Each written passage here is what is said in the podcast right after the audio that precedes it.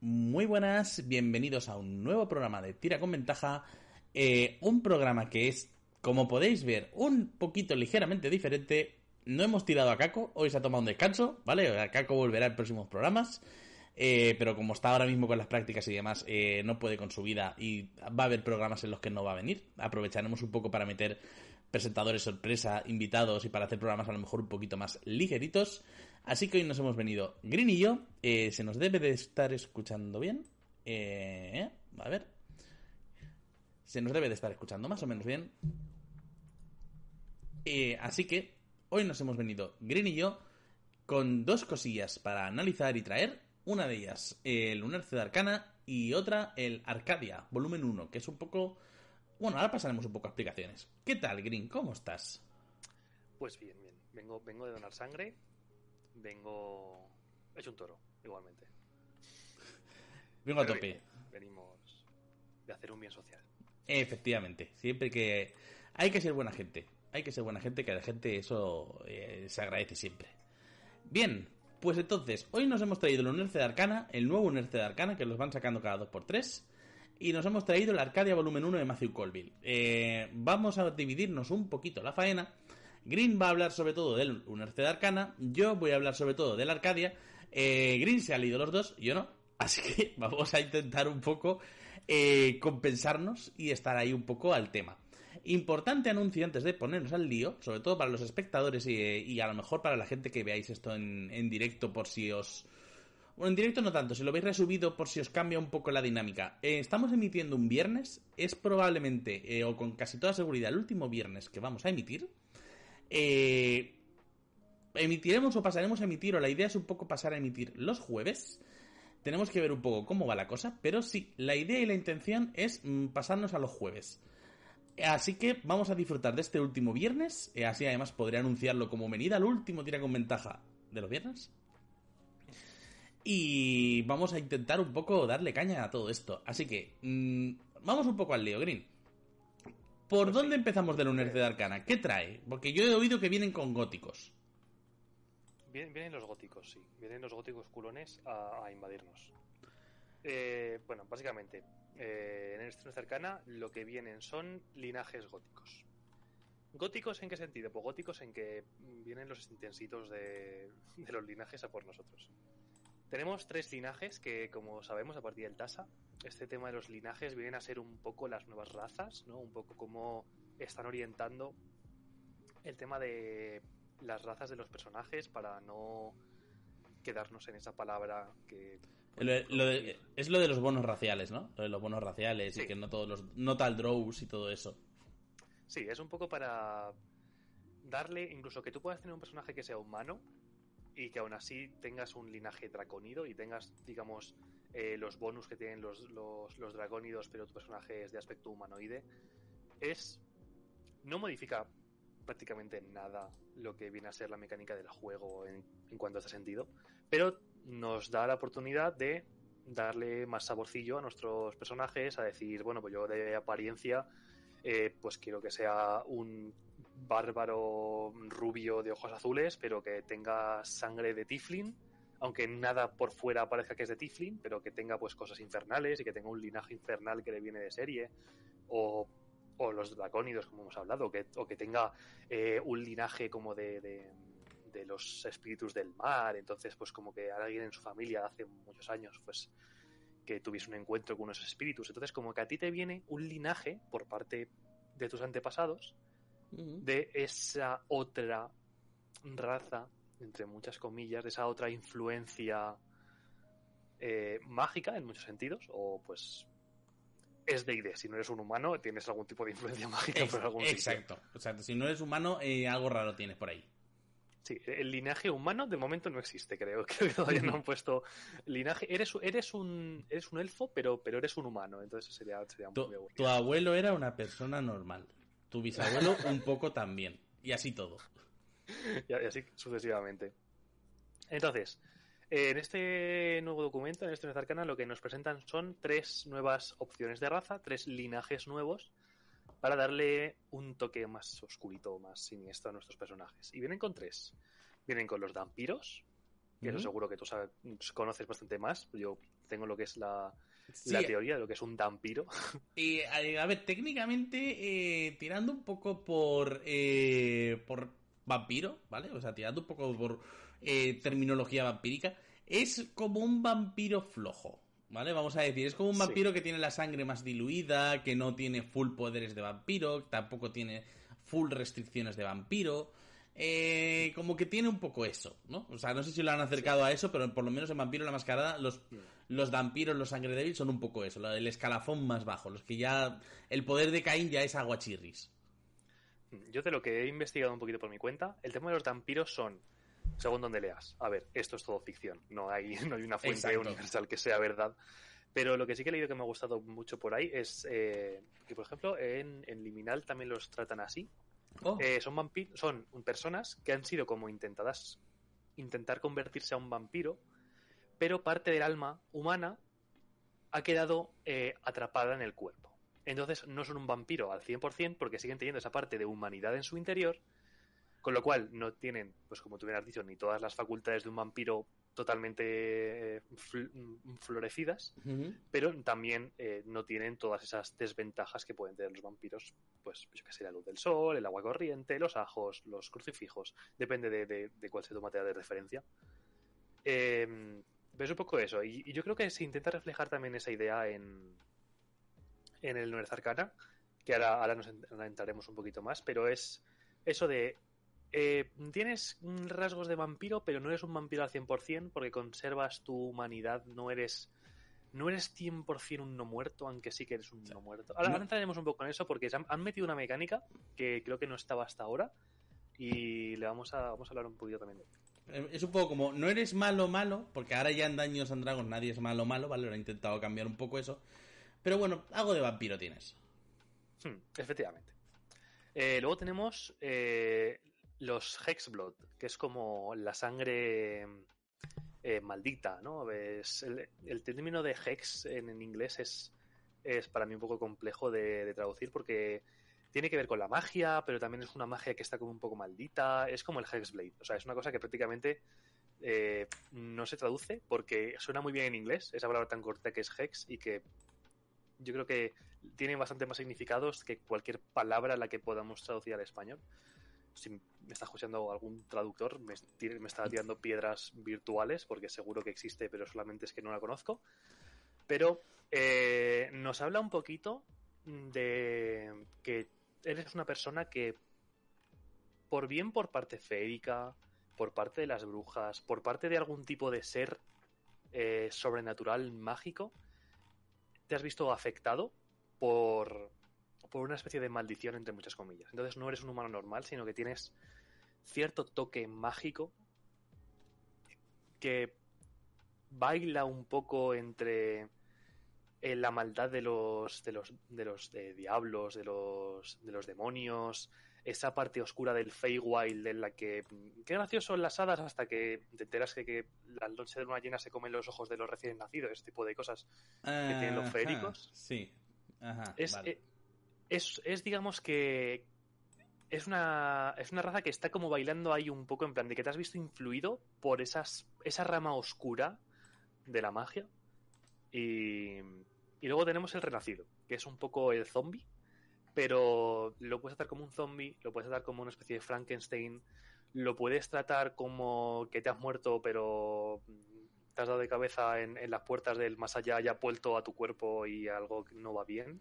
O sea, no, no eres un, zombie, no eres un zombie como tal, ¿no? Se supone que eres un renacido en plan. Hmm. Has renacido. Lo puede ser. Lo puede ser. O sea, eh, veremos un poco luego el tipo de origen que te permite tener para esos renacidos. Pero puede ser desde un zombie que le falte un brazo porque se ha descompuesto y se le ha caído. Y tu alma. Y tú que eres. Yo creo que se trata un poco como que tú eres tu alma. Y que muchas veces, a lo mejor esa alma ha llegado a un cuerpo que no era el tuyo. Has, has acabado en un cuerpo de un no muerto, de a saber hace cuánto tiempo y tal Mm. o, o alguien te ha cosido, en plan, estabas muerto y alguien por medio de magia, por medio de ciencia, ha intentado volver a revivirte, pero algo ha salido mal y no te ha revivido como debería haberte revivido, sino que no tienes casi recuerdos de tu anterior vida y tu cuerpo a lo mejor no es tu cuerpo. Eh, es un poco lo que vamos a ver. Esas son las, Están diciendo, ostras, qué guapo. Están diciendo en el chat que el renacido estaba como penejo tanteros, como escapados del Hades. Sí, sí, sí, sí, porque además eh, veremos porque dan, eh, tirando mucho del Sanazar y el Tasa, te dan tablas eh, para darte opciones de en plan de ¿de dónde vienes? ¿Sabes? En plan, ¿cuál es tu origen de renacido? Que yo creo que esas tablas, más que tirar y ver qué sale, es lételas todas y la que más te guste Eh, la sí. eliges y ya está. Sí, no Porque sé si alguien lo, lo hace con las tablas, pero bueno, mm, mola tener las opciones. Mola tener opciones y ahora las iremos leyendo poco a poco. Y, y una cosa que te dice el universo arcana es que, eh, como estas opciones son un poco especiales, puedes decidir elegirlas eh, durante la creación de personaje o apropiarte de estos términos eh, en medio de la campaña, transformando tu personaje. En plan, tu personaje se ha muerto y va a renacer, pero a lo mejor algo sale mal durante el camino y en vez de ser el draconido que eras antes, ahora eres un renacido porque te ha pasado algo en tu cabeza y algo que no está bien y tal. O habéis tenido Ah, un encuentro guay. con un vampiro y te ha llegado a morder, pero no te ha llegado a convertir del todo y te has quedado a medio camino. Es decir, pueden salir opciones como para que esto eh, tenga un impacto a mitad de campaña y tu personaje que era una persona normal ahora tenga este toque no muerto, extraño y demás. Mola, a mí me está Y- gustando lo, lo del renacido porque me recuerda un poco a, a lo que era la premisa del Planescape Tournament. Que la premisa es que eh, de repente te despiertas en un mortuorio, no sabes quién eres, y como que cada vez que te mueres vuelves otra vez al mortuorio, pero no con- o sea, pierdes un poco la memoria de que ha pasado entre medias. Y claro, eso luego te lo van como explicando y es un poco como no, resulta que eres un ser que tiene un montón de años, en plan de miles de años, pero claro, como cada vez que le matan eh, pierde la memoria, o sea, es un poco como... mm, puede ser cualquier clase, porque a lo mejor en una vivencia pasada fuiste un guerrero y te mataron, y fuiste un mago y te mataron, y es un poco como te puedes hacer siempre el personaje de cero. Ya digo, me ha parecido un poco la referencia de esa manera, porque además el juego va un poco de eso, de ves descubriendo qué fue de tu pasado. Pues cuando entremos de verdad a analizar la clase, vas a ver todavía más analogías a eso. Ah, qué guay. Ya ya. Ahora lo veremos, ahora veremos. Eh, vale, pues ¿qué más? Eh, una vez que te presenta estas tres opciones, lo que te habla es un poco de cómo deberías crear a tu personaje. Eh, lo que hemos dicho, si a mitad de campaña eh, tienes esa transición y cambias, eh, tienes que renegar de todos tus bonos y de todas tus habilidades, digamos, los bonos de habilidad que tuvieses antes, el típico más dos y más uno a dos habilidades, tienes que renegar de ellos ¿Mm? y tienes que reemplazarlos con las nuevas que te va a dar este linaje. Entonces simplemente es eso, en plan, una vez que haces esa transición, pues tienes que cambiarlos. Eh, el tema de lenguas, por ejemplo, lo que te dice es que eh, si estás cambiando esta raza por un linaje de estos góticos, eh, puedes quedarte con los idiomas que tenías y ya está. Pero si los haces de cero, eh, te dice que hablas común y un lenguaje más que te pongas de acuerdo tú entre tú y tu máster para ver cuáles son los idiomas lógicos que podrías aprender. Un poco, pues como siempre, hay descripción de tu máster, el, el idioma que te deje. Exacto, lo, lo que tu máster considere. Échale faena a tu máster. Y aquí llega lo interesante, en este punto, que para mí es el más interesante probablemente de todo el documento, que son, que te habla de los tipos de criatura. O sea, como sabemos, la inmensa mayoría de los personajes tienen el tipo de criatura humanoide. La gran inmensa mayoría de las razas, salvo cosas muy puntuales, eh, como creo que los centauros en un principio eran monstruosidades porque no estaban considerados humanoides, Mm, o los faunos, que son considerados feéricos, porque sí, porque son... no, no tienen el concepto humanoide como tal. Y pues en plan, de todas las, las eh, la lista, digamos que tenemos eh, aberraciones, bestias, celestiales, constructos, dragones, elementales, feéricos, eh, demonios, gigantes, humanoides, monstruosidades, los us, que Los- son los, los limos, ¿no? cubos gelatinosos, Exacto. esos los limos, eh, las plantas y los no muertos. Esos son, digamos, todos los tipos de, de criaturas que hay.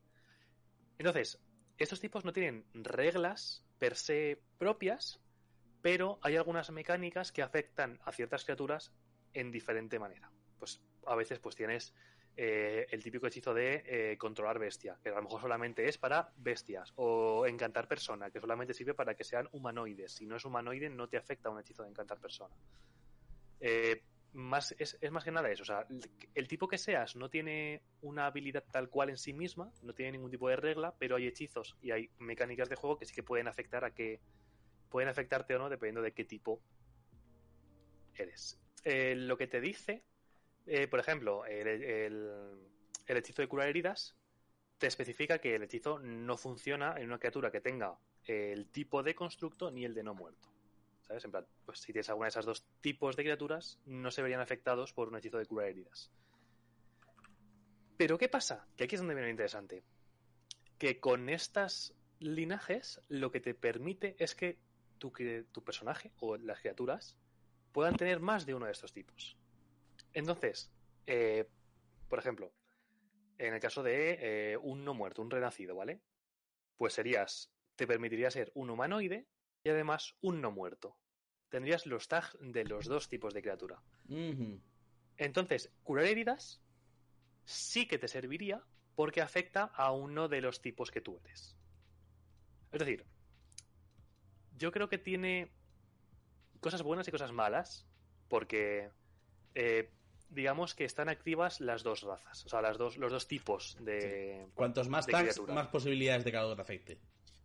Claro, efectivamente. Es decir, eh, por ejemplo, detectar no muertos, pues si eres no muerto y además eres humanoide, te afectaría también. Pero un curar heridas, que es algo positivo, no te afectaría como no muerto, pero te afecta como humanoide. Entonces, eh, yo creo que es una mecánica que no estaba hasta ahora. No estaba contemplado que puedes tener más de dos tipos de criatura en tu persona. Pero aquí te da esa opción, con lo cual, quién sabe si vendrán monstruos de aquí en adelante que puedan tener varios tags. En plan, a lo mejor eres una aberración y además eres un demonio, o eres una aberración y mm. además eres un limo, entonces eres un limo extraño que flota por el universo. A a saber. O sea, esto es. Claro, recordad que el Unerce de Arcana eh, no es material 100% oficial, digamos que es como material de testeo, que muchas veces hay cosas del Unerce de Arcana que son material de testeo que acaban saliendo en los libros. Pero mm, esto no es oficial, pero a lo mejor nos está dando pistas de hacia dónde se pueden dirigir futuras publicaciones. Sí. Como, como yo ya predije en su momento, cuando, cuando tuvimos una gran cantidad de subclases, eh, de opciones de personaje, de características, que se habló ya del tema de cambiar el tema de razas y demás, se veía venir un libro muy tipo Sanazar, con un montón de subclases, con un montón de, de opciones de personaje, de caracterización y demás. Y yo creo que es sencillo. Viendo los Unidades Arcana, los Arcana al final es, el playtest, es el beta test de decir, mira, esto es lo que esto es lo que estamos trabajando. Exacto. Entonces, si, te enseñan en lo que estás trabajando, simplemente con hacer un análisis de los últimos tres Unidades Arcana, ya puedes saber por dónde van a ir los tiros de la siguiente publicación. Que a lo mejor no es la siguiente inmediata, a lo mejor es la de dentro de un año. O a lo mejor te lo meten en una campaña y te lo ponen como una regla posible o alternativa, que al final hmm. eso también lo pueden hacer. Sí, efectivamente. Entonces es algo que eh, te muestra en lo que está trabajando ahora mismo Wizards. Y ahora mismo está trabajando pues en cosas que tienen que ver con orígenes eh, góticos de no muertos. oscuritos. Sí, oscuritos. Vale, pues con eso dicho, que son un poco, digamos, las, las bases de este Universo Arcana, empezamos con, los tres linajes que viene. Mm. Y hablamos de los vampiros. Eh, cosas a destacar.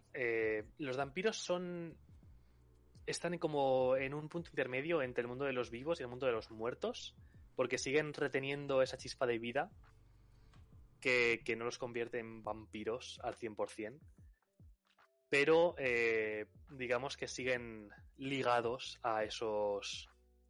Eh, esas necesidades del vampiro, esa necesidad de beber sangre, de comer carne cruda. Ahora veremos que te dan varias opciones de, lo que tú necesitas de los vivos porque tú no tienes, porque ya estás un poco dando ese paso a, ser un no muerto, estás en ese punto vertiginoso. Estás dando pasitos, exacto. Estás un poco aceptando tu, tu vampiritud. entonces lo que te dices es que eso, que tienes una de esas hambres, ¿no? Una de esas eh, ansias que, que, es, nada, es, es un susurro continuo en tu mente. Un, algo en tu mente que, dice, deberías beber sangre, ¿eh? Mm, esa carne cruda tiene muy buena pinta. Tu compañero caído, qué pena, ¿no? Que, se vaya a quedar ahí mm, malgastándose. Entonces, como que... Te, empieza a apetecer compañero. Entonces sí, como que eres un personaje que está en un reflejo constante de acallar esa, esa necesidad. Es un poco lo que debería medio medio definir a tu personaje, que vas a estar siempre intentando, que es lo lógico, intentando no sucumbir a esos deseos tan, tan oscuros. Y eso es lo que dice que mientras muchos de estos vampiros simplemente tienen una sed de sangre, eh, puede que tú necesites otro tipo de, de sustancia de los vivos que tú no Ya, tienes. ya estamos con las tablas locas. Como, como por, ejemplo, como por ejemplo, sueños, que me bola, energía vital, que es como el vampiro de. De la- o sea, el vampiro psíquico este de, de la serie de vampiros. Un, Sí, o sí. un color, puede ser. El color, sí, en plan, la- el color de tu apariencia. A lo mejor eh, te enganchas a alguien y lo dejas en, en blanco y negro, muerto en el suelo. No sé, esto yo creo que ya depende mucho de- del tipo de campaña, del tipo de setting con el que estés trabajando. Y la del color es la que más me es la que más me extraña. Eso desde luego. Pero no sé, la- el, el, por ejemplo, el, el fluido mm, espinocerebral de yo qué sé, no vas a beber sangre, vas a romperle la columna a alguien y vas a ponerte sí. a chupar como si fuesen las patas de cangrejo Eh, de la eh. O sea, es, es un poco. Mola, porque es un poco. eh, Mortal Kombat, ¿vale? Pero claro, eh, tenerlo en la campaña. uh, y, más, y más eso. Sí, eh, sí, sí. Y más eso. Pero claro, lo de la sed te explica la sed, pero no te explica cómo funciona, ¿no? Entiendo que tendrás que interpretarlo cada X. Claro, yo creo que no es, no es tanto una mecánica, no hay una mecánica ligada a ello. O sea, yo creo que eh, simplemente es que tu esto personaje, no es vampiro y te quita eh, puntos de sangre conforme te Claro. despiertas. efectivamente, no, no, yo creo que lo han hecho a propósito para que no se convierta en eso. Entonces, no hay una mecánica como tal de que tú necesites eso. De hecho, al contrario, yo creo que lo que te anima es a luchar de manera constante contra eso. Simplemente que tú lo tengas en cuenta como jugador y que a tu máster también le sirva eso para ponerte en situaciones un poco comprometidas o en plan, Ujú. ponértelo en bandeja y a lo mejor tú de repente dices, hostia, mm, sangre, pues mm, a la mierda, pues bebo sangre. Y a lo mejor eso, aunque no sea mecánicamente, pero tiene, te afecta de alguna manera a tu personaje de algún, ¿sabes? En plan, narrativamente o lo mismo tu máster va, va haciendo rayitas y cuando llegue a, a la quinta rayita de que te has pasado de la raya dices, pues te has convertido en un vampiro. Y ahora tu personaje no es un personaje, eres un NPC y así que hazte otro porque ya, ya no, no eres un personaje jugador, ¿no? Exacto. Te has convertido en algo extraño. Te has convertido en un, en un posible futuro enemigo, que eso siempre mola. Efectivamente. Y luego te habla de eh, los orígenes, ¿no? Es una tabla, como hemos dicho antes, otra tabla, de qué han sido ¿no? esas influencias nigrománticas que encuentras podido tener con, con estos misterios inmortales para que te hayas convertido en lo que eres ahora. Y eh, he puesto algunas que me han gustado bastante, he destacado tres. Eh, la primera, eh, que seas una reencarnación de un ancestro que era un vampiro, es decir, pues yo qué sé, no sé si los vampiros pueden tener hijos, pero si de alguna manera pudiesen, A ver, pues como que un antepasado tuyo era un vampiro. puede que no por la vía convencional, pero como poder, mm, técnicamente se puede tener. Además, mola también porque a lo mejor eso lo que te lleva es que un cuñado leja- lejano tuyo fuera eh, Strad. Vete a saber. Eh, luego que has hecho un pacto con algún tipo de deidad maligna, un demonio, un férico extraño, algún espíritu que eh, te haya causado ese- esa sed de sangre, ¿no? Ese- esa hambre extraña por, Sí, sí. por cosas de los vivos. Mola porque, te- no, o sea, no te dice que te la causa, sino que te la comparte contigo, que eso también es muy creepy. O sea, es, es un poco, es un poco Venom, es un poco tener la voz de Venom ahí en la cabeza. Vamos a comernos a ese. Tal cual. Tal cual. Entonces sí, es efectivamente, el tema de compartir, que no lo he, que lo he pasado un poco por encima. Entonces sí, que te haces algo que necesitas sed de sangre y dices, a lo mejor es una idea muy buena para un Warlock. A lo mejor has hecho un pacto con un, un demonio que tiene una sed de sangre increíble y dice, vale, te va a dar poderes, pero tu trabajo va a ser beber sangre para mí. Y cada X tiempo, yo qué sé, en plan, narrativamente, tu personaje necesita beber sangre para que el demonio le, le dé le dé un nivel nuevo, entre comillas, ¿sabes? Le, le otorgue nuevos poderes y demás. Sí, pero ya digo, incluso puedes a lo mejor no llevarlo tan a la vía eh, gotiquilla oscura, porque también te dice que eh, puedes tener un pacto con un, un, un Fey, o sea, que entiendo que será alguien del Feywild, de lo que es el plano feérico. Claro, esto, si lo juntas incluso con que puedes robarle la energía o los sueños, o sea, una, un hada o una entidad que robe sueños, que sea que tu patrón sea Sandman. Hmm. Ahí hay un tema, ¿eh? Sí, sí, sí, que tengas, que tengas algún tipo de mecánica que, en plan, que tu máster se invente, en plan de, no, pues, una noche al mes, la noche de luna llena del mes, eh, sales de tu cuerpo y te dedicas a vagar por las mentes de la gente que duerme a tu alrededor y tienes que robarle los sueños. Yo qué sé, alguna locura así. Lo que yo creo que da mucho lugar a tener situaciones ahí que, tu máster le puede dar, le puede estrujar mucho el, jugo a, la idea. Y luego la versión gótica clásica de que eh, amaste a un inmortal y estabas dispuesto a ser transformado para pasar toda tu eternidad como un vampiro a su lado, pero algún tipo de tragedia interrumpió el proceso y te has quedado a medio camino. Mm, mola. Quizás buscas respuestas de qué pasó, porque ya jamás volviste a encontrar a tu enamorado barra enamorada. Sí, sí, muy Drácula. Esto ya es muy Drácula clásico. Hmm, Ese es, es el, el clásico de algo se ha roto en tu interior y eres malo, pero luchas por, por el amor oscuro, en alguna forma. He cruzado océanos de tiempo para encontrarte. Oh, qué bonito. Sí, pues esos son un poco los orígenes que, que te ponen. Y luego ya entramos en lo que son eh, los rasgos tal cual mecánicos de, de esta Eh, raza. Me mola y nos lo hemos saltado que hay un, un punto 7 que es no conoces tus orígenes, pero te han criado monstruos o vampiros. O sea, vampiros o otros monstruos que también puedes hacer que eh, tu trasfondo sea Hotel Transilvania. Sí, yo era normal, pero sí, sí, sí, mi madre me dejó en una cesta bajando por el río, solo que en vez de cogerme una persona normal, pues me cogió una familia de vampiros. Sí, o, o a lo mejor una, una ¿cómo se dice? El- una saga, las brujas. Sí, una bruja. Algo así, sí, sí, sí. Da, da un montón de ideas, ¿eh? Lo estoy viendo El, ahora el con... de las, eh, el de las brujas va a tener mucho más sentido para la siguiente, la siguiente raza que nos proponen. Hmm, Ahora lo veremos. Eh, vale, pues tema de rasgos de los vampiros. Te dice que tu tipo es humanoide y no muerto. Es decir, como he dicho antes, que tienes esos dos rasgos a la vez. Eh, tu tamaño, pues eh, mediano o pequeño, lo que tú elijas, básicamente, pues si quieres tamaño gnomo o, o halfling o directamente pues mediano como todos los demás. Y luego, dar visión. Visión en la oscuridad, porque sí, pues porque por supuesto todas las razas tienen que tener visión en la oscuridad si no es un humano. Eh, luego tienes escalada de araña, que te permite de nivel 1 al 3 poder usar tu velocidad normal de avanzar para escalar. Y luego a partir de nivel 3 puedes moverte por techos, puedes moverte en plan Uh, subir y bajar paredes verticales, moverte por los techos y demás.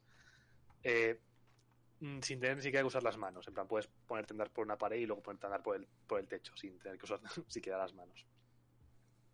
Y eh, lo que te dan, que es un poco lo que hemos hablado antes de que no tienes una mecánica que te que te penalice el no beber sangre, pero tienes una mecánica que sí que te bonifica si lo haces. mm. Y es, eh, te da un arma, en plan un arma entre comillas, que es el, el- el mordisco vampírico.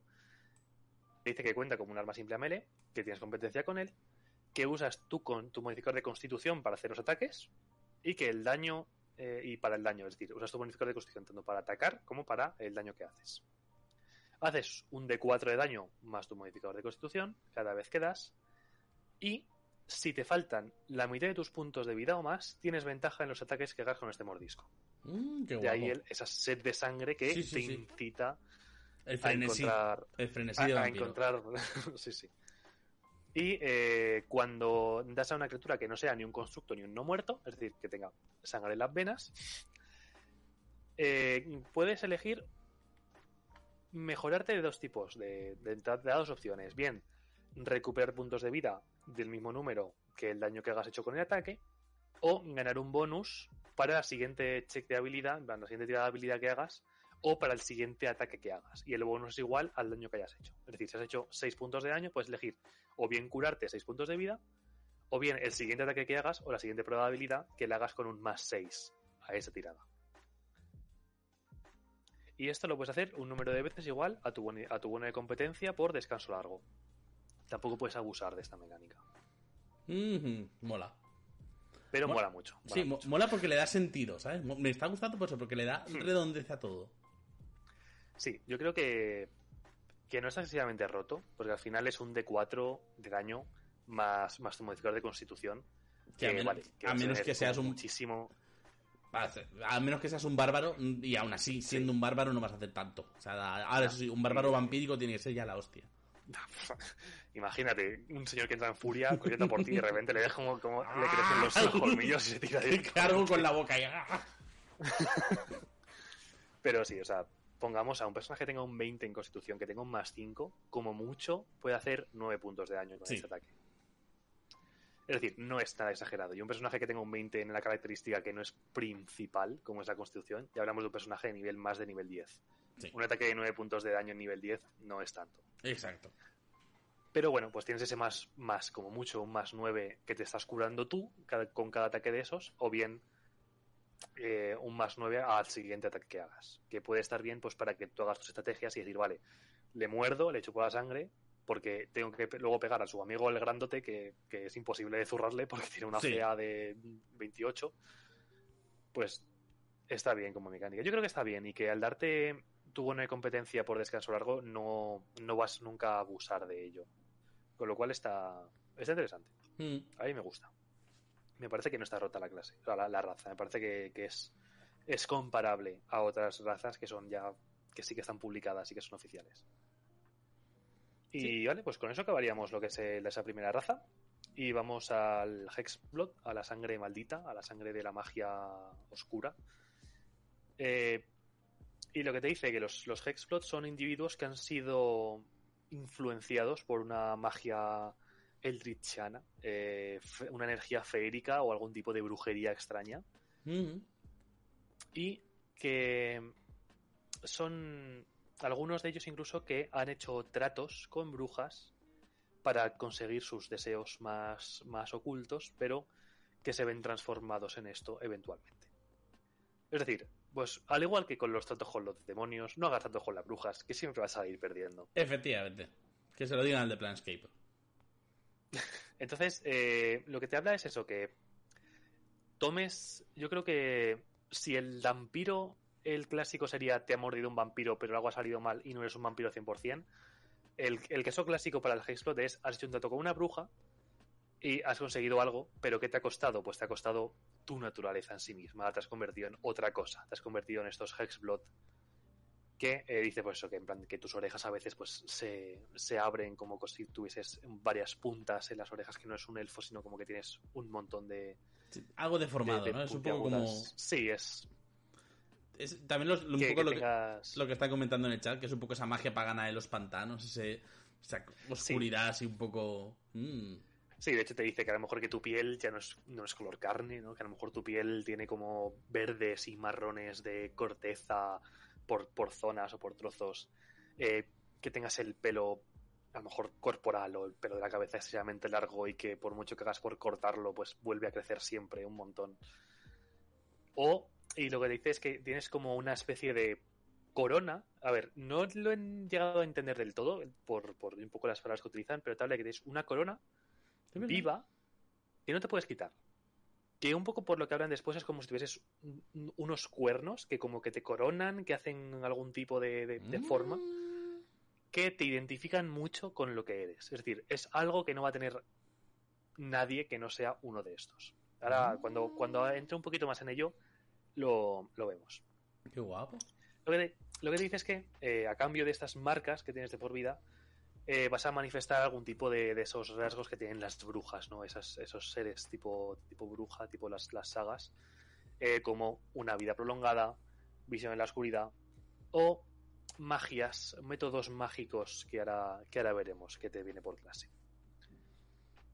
Dice que muchos de estos Hexblot eh, dedican su vida a la aventura e intentando eh, o bien descubrirse más sobre sí mismos, eh, bien forjar una asumir lo que son y forjar algún tipo de lazo concreto con esos, esos mundos feéricos a los que pertenecen sí pero no, o evitar que la bruja con la que han hecho el pacto pues te los acabe comiendo. Un poco lo que, lo que decidas Qué hacer. guapo. Me gusta. Está guay, está guay. O sea, yo Sí, creo que es, es, es algo que no se, no se ve mucho. Yo creo que es algo muy eh, nuevo, muy novedoso al menos. Y, y luego te dices, eres como el heredero de las brujas, ¿no? Es el, el siguiente punto. que Dices, eres el heredero de las brujas.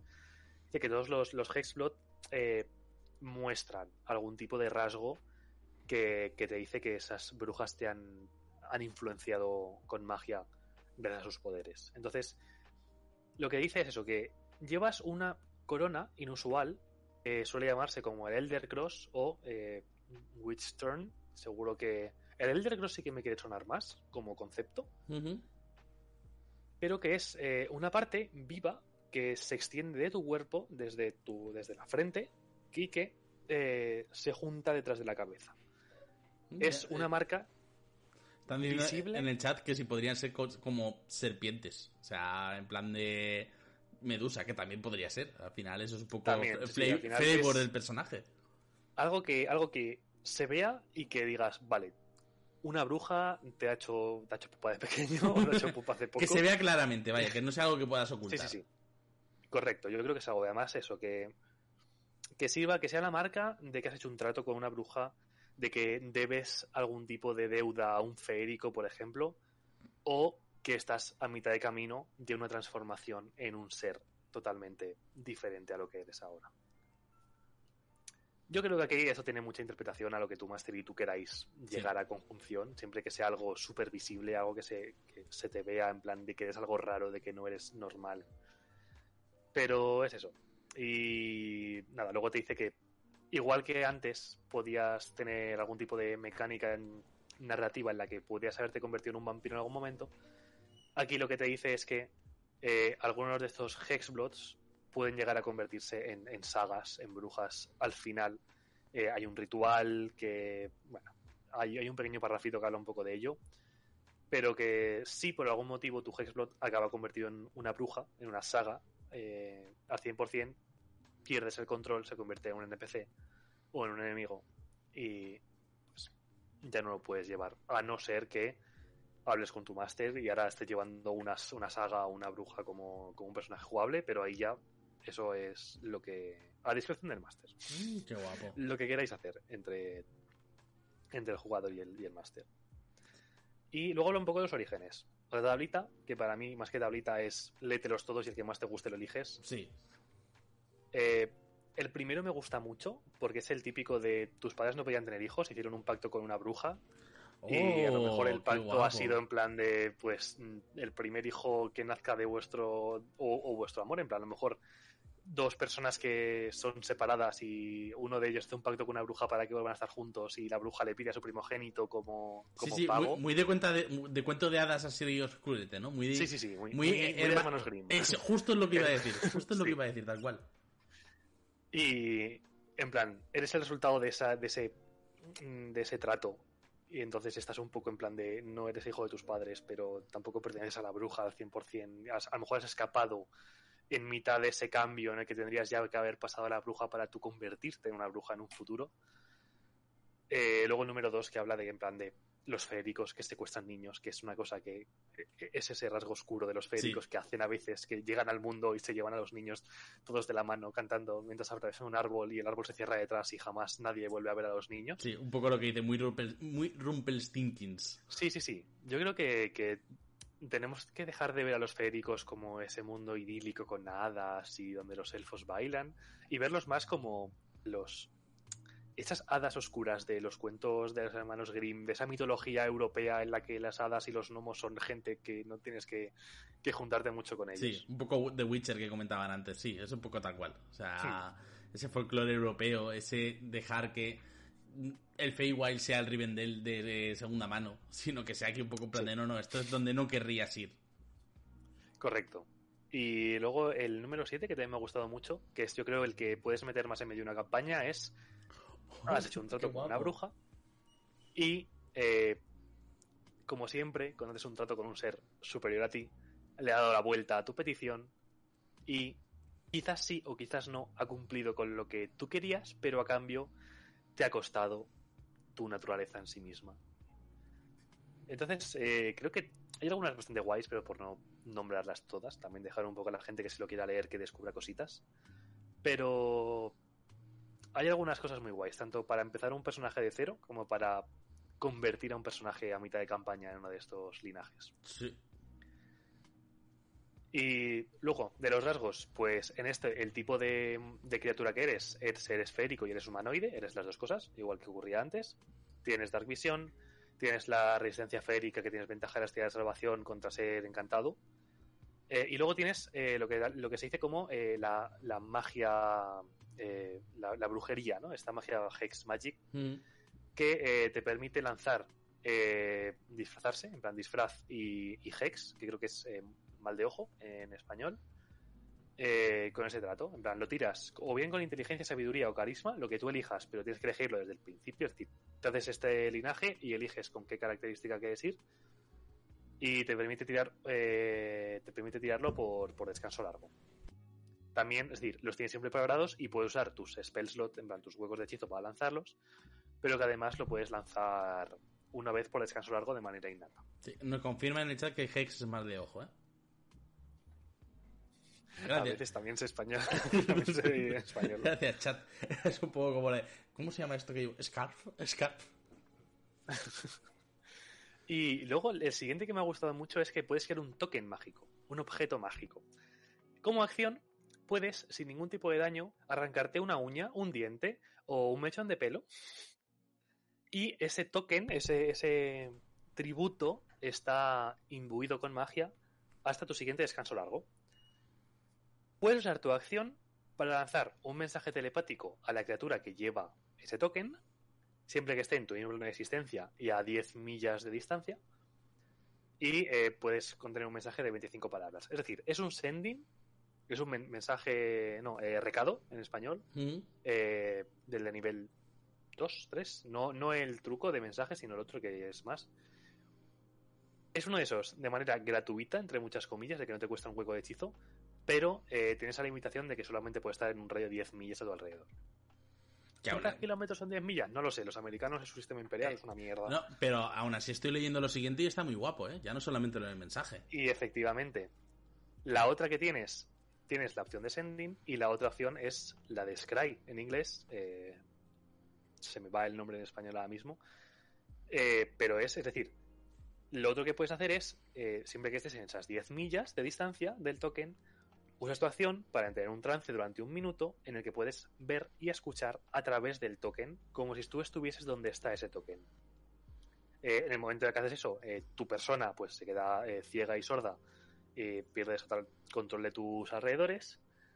Y después de usar cualquiera de estas dos, o bien en tu siguiente descanso largo, ese token se destruye y te crece pues el mechón de pelo que te has arrancado, el diente que te has arrancado o la uña que te has arrancado.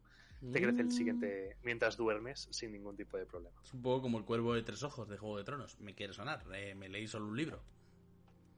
Mm, sí, Más o menos. Sí, mira, más o menos. Yo es, es casi más como si fuese tu familiar y pudieses ver a través de él. Pero es en plan, es en plan de te arrancas un dedo y se lo metes al malo en el bolsillo sin que se dé cuenta. Y luego dices, vale, el malo ya está donde tiene que estar. Ahora le hago este scry en plan de pasar mi conciencia donde está el dedo y me entero de todo lo que hay dentro y lo escucho todo. Y además Mm, creo mola. que como no es un hechizo, es decir, no es el scry tal cual, que eh, por ejemplo, si tú usas ver invisibilidad y hay alguien que está haciendo scry contra ti, ves ese globo invisible de esa persona que te está mirando. O sea, no puedes ver a la persona a través de ese globo, pero ves ese globo como que alguien te está espiando. Yo creo que tal y como está puesto la descripción, no podrían detectarte con un hechizo de ver invisibilidad que estás haciendo esto. Sí. Porque en realidad es algo físico que está ahí metido y simplemente tú estás trasladando tu conciencia a ese objeto, a ese trozo de ti. Sí, te iba a decir que, eso, que tampoco lo han ampliado tanto. claro, o sea, puede, puede que este punto lo modifiquen un poquito. Sí. O sea, yo si, si esto sale, puede que sí que digan directamente puedes lanzar Sending o puedes lanzar Scry una vez por descanso largo, después de lo cual eh, este token se destruye, pero te pondrán eso, que tienes que estar a 10 millas del objetivo para que funcione. Yo creo que va a ser una manera también de hacerlo más fácil, porque además es lo mismo, es un, es un Sending y es un Scry, solo que te ponen ciertas limitaciones o ciertas ventajas, entre comillas. Y que al final quieras que no, 10 millas es un puñado. O sea, como Sí, vayas a según es qué, suficiente qué campañas o qué mo- momentos, eh, 10 millas, que están diciendo en el chat que son 15 kilómetros, es una burrada. O sea, te sobra Y espacio. además algo que te dura un día, como mucho, ¿sabes? En plan, lo puedes hacer una mañana y, y ya está. En plan, esa misma noche cuando tengas que irte a dormir ya pierdes el control sobre ello. No es algo que, que puedas continuar varios días. Entonces, yo creo que no está mal. O sea, yo creo que pocas veces te vas a ver en la situación de que necesites más de esas 10 millas de, de rango. Vale, y con eso acabamos los, los Hexplot y vamos con los Renacidos, que ya es la última, la última raza, el último linaje que nos presentan. Los Reborns. Los Reborns, pues eso, básicamente que la muerte no es el final. Que algunos de estos nacidos muestran. Eh, mm, ¿Cómo se dicen? Eh, cicatrices, Cicatrices. de sus destinos fatales, eh, parte de su, de su piel que se ha convertido ya en cenizas, que les falten partes del cuerpo, que, que tengan las venas totalmente azules ya de que no corre la sangre por, por, sus, por sus venas. Algo que haga muy claro que, que la muerte ya les ha tocado. O, lo que comenté antes, algún tipo de renacido que por las maravillas de la magia o la ciencia te hayan traído de nuevo a la vida, Ah, pero apareció. que no haya salido del todo bien. Y lo que comentabas antes, que te dije que ibas a tener todavía más, más flashbacks, Sí, sí, sí. eh, uno de los rasgos que tiene es eh, tus memorias no están. Te falta, te falta tus recuerdos. Eh, digamos que todos los nacidos sufren de alguna manera de discontinuidad, una interrupción entre su vida y su estado físico actual. En la que sus, memorias pues son o bien vagas o directamente no existen, no tienes memoria de tu pasado. Y que ocasionalmente alguna de estas puede que algunas experiencias inesperadas puedan causar sensaciones o visiones del pasado que te vengan de repente. Pero puede ser el fragor de la batalla, que de repente tengas flashbacks de una batalla de tu anterior vida, o simplemente que pases por delante de una panadería, te venga el olor a bollo recién hecho y que eso te haga recordar cosas de tu vida anterior. Mm. Mola. Y dicen que no duermen, simplemente te sientas en el suelo esperando a que pase a que pasen cuatro horas. Pero eh, o sea, lo que te dice es que eso, que normalmente los renacidos no duermen, pero que se sientan eh, intentando eh, hacer introspección y averiguar cosas de su pasado. Sí, un, Y que un estos- poco, un poco trance. O sea, un poco como el trance Sí. de los elfos, pero no es un trance full, sino Sí. que es un poco rememorar. Sí. Y que eso es un poco, en plan, que en cualquier momento, ya sea de paz, de, de- de estrés o, de lo que sea, que te pueden venir esas visiones. Y te dan una tablita, que es así que mola, que para tirar por tu máster, yo intuyo, de qué puedes recordar en qué momento. Es decir, eh, por ejemplo, cosas que te dice, pues, el número uno. ¿Te acuerdas de un momento de físicamente doloroso? Eh, ¿Hay una marca en tu cuerpo, alguna cicatriz que, que- que tenga un sentido? Es decir, lo mismo estás escuchando a un herrero, en plan, clean, clean, clean, y tu cabeza de repente se va a una batalla campal con un montón de gente pegando espadazos y tú de repente notas esa cicatriz que te cruza casi el cuerpo de lado a lado que te empieza como a arder, un poco Harry Potter, ¿no? Pero en plan que te empieza a arder la cicatriz y que recuerdas como... Sí, yo iba a decir que, que también tiene un poco toque de Animu, ¿no? O sea, un poco. de esas memorias from the past. Sí, sí, sí. Sí, sí, en plan te falta algo. Eh, el número 4 me ha gustado también, en plan de que de repente oigas una voz en tu cabeza de alguien que consideras que es muy cercano a ti aunque no conozcas de dónde viene. Quizás te está diciendo algo. Quizás ese mensaje está llegando. Quizás es un- Una advertencia, Quizás es una petición. ¿Es algo del pasado? ¿Es algo que está ocurriendo en el presente pero que tienes una conexión con esa persona todavía? Mola, Aquí yo creo que mola porque es vivir un continuo flashback y además un Sí. continuo flashback que además puedes un poco hacer sobre la marcha si no tienes muy claro cómo está construido tu personaje, pero quieres un poco. Puedes jugar un poco al PBTA con esto, vaya. Sí. Y, y luego uno que también me ha gustado mucho es que de repente recuerdes, tengas visiones de un lugar que no es posible que exista. Y que te preguntes qué hay en esa visión, ¿no? O cómo te hace sentir, qué, qué puede significar ese lugar. ¿Es un lugar de verdad? ¿Es un lugar tuyo mental que te has... No sé. me parece que es una clase que tiene mucha, mucho potencial para, para que entre tu máster y tú eh, estéis investigando una historia de cuál ha sido tu pasado, porque yo creo que está muy... Esta clase está muy ligada a intentar saber qué eras tú antes de ser lo que eres ahora. Que luego te habla de los orígenes, eh, en plan, de dónde vienes, pues has sido... eh, mm, te han redimido mágicamente, pero algo ha salido mal. Eh, hay mm, cicatrices de que han cosido partes de tu cuerpo y ves como que hay partes de tu cuerpo que no concuerdan, en plan que son partes de cuerpos de diferentes personas y que a tu mente llegan memorias de diferentes personas, incluso de diferentes épocas, de diferentes sitios, en plan que es una amalgama de cosas, no solamente por fuera, sino también por dentro.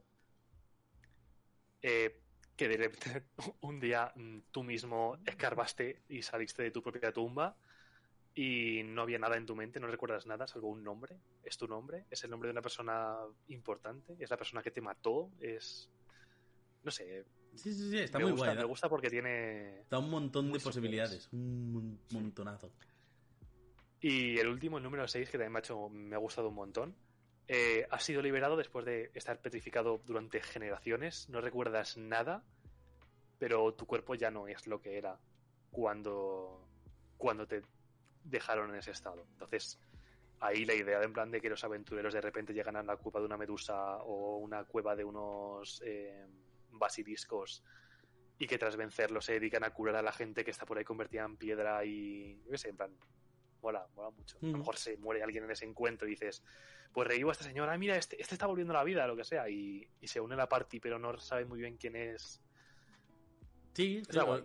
a, mí me, a mí me gusta particularmente también el 5, el de te despiertas en un laboratorio abandonado eh, con un montón de diseños complejos de Clockwork Organs, o sea, un poco en plan de órganos mecánicos. órganos mecánicos, como un poco el, el ninja nazi de Hellboy. sí, un poco. Mola, mola, mola. Eh, está guay, está guay. Y nada, luego ya llegamos a los rasgos. Eh, eres humanoide y luego puedes elegir entre ser un humanoide no muerto o un humanoide construct. Es decir, eres un renacido en plan zombie o eres alguien que te han juntado las partes y le han dado a la palanca de electricidad y eres una especie de Frankenstein. Eres una especie de golem de carne vivo. Mm, Está guay, está guay. Eh, velocidad de 30 pies. Y creo que salvo el vampiro que tiene 35, la- los Hexblood también van con 30, que es normal. Para variar tienes Dark Vision.